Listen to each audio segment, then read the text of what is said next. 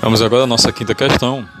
Escrito D11, que é estabelecer relação causa-consequência entre partes e elementos do texto. Vocês veem aí uma figura, uma tirinha. Lê a tirinha da turma da Mônica e, e responda.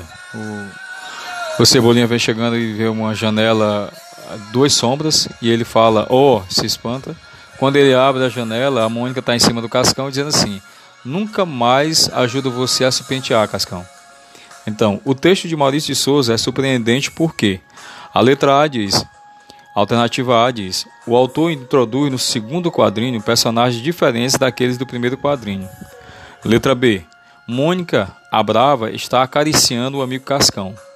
Letra C, Cebolinha, Cebolinha estava distante da cena que tinha visto, apenas vultos. Letra D, o leitor parece testemunhar com Cebolinha o assassinato de Cascão. Então essa foi a nossa quinta questão do nosso simulado online.